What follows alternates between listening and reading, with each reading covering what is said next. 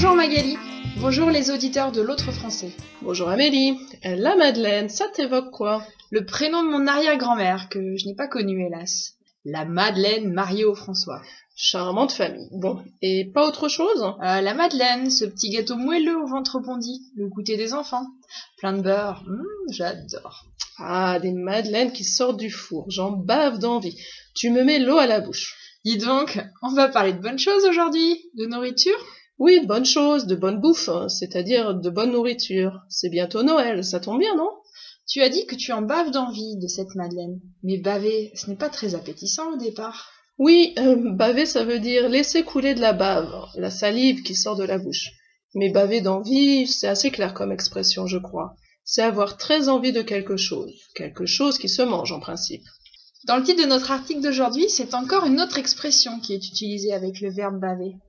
L'article du journal Ouest France de novembre 2017 s'intitule Elle en a bavé pour sauver sa Madeleine, Jeannette. Il y a d'abord un jeu de mots avec les deux prénoms côte à côte, Madeleine et Jeannette. Jeannette étant le personnage principal de cette histoire et, et Madeleine? Madeleine, ce n'est pas une personne, mais bien ce fameux petit gâteau pour lequel tu baves d'envie. Mais le verbe baver dans le titre?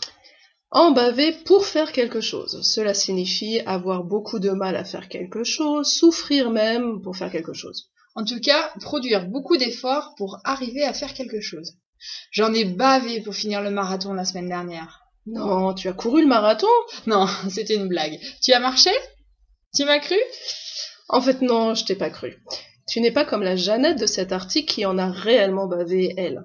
En fait, Jeannette est le nom d'une entreprise de biscuits à Caen, en Normandie, et l'article s'intéresse surtout à Brigitte Monnier, une employée de l'entreprise Jeannette, qui a tout fait pour sauver sa biscuiterie.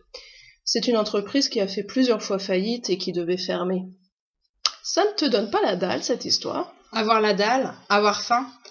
J'ai surtout envie de gueuletonner pour les fêtes de fin d'année. Les huîtres et la dinde m'attendent. Tu vas gueuletonner en famille, faire un gueuleton, c'est-à-dire un bon repas avec beaucoup d'invités et des quantités de bonnes choses à manger. Bien sûr, un vrai festin familial avec du pinard à gogo. Bon, je plaisante, avec de très bons vins, longuement choisis. Les fêtes de fin d'année, ce n'est pas l'occasion de bouffer, on ne bouffe pas ces jours-là, le verbe est trop commun et familier. On se régale, on savoure, on déguste et on apprécie. D'ailleurs, chez moi, ça dure toujours des heures.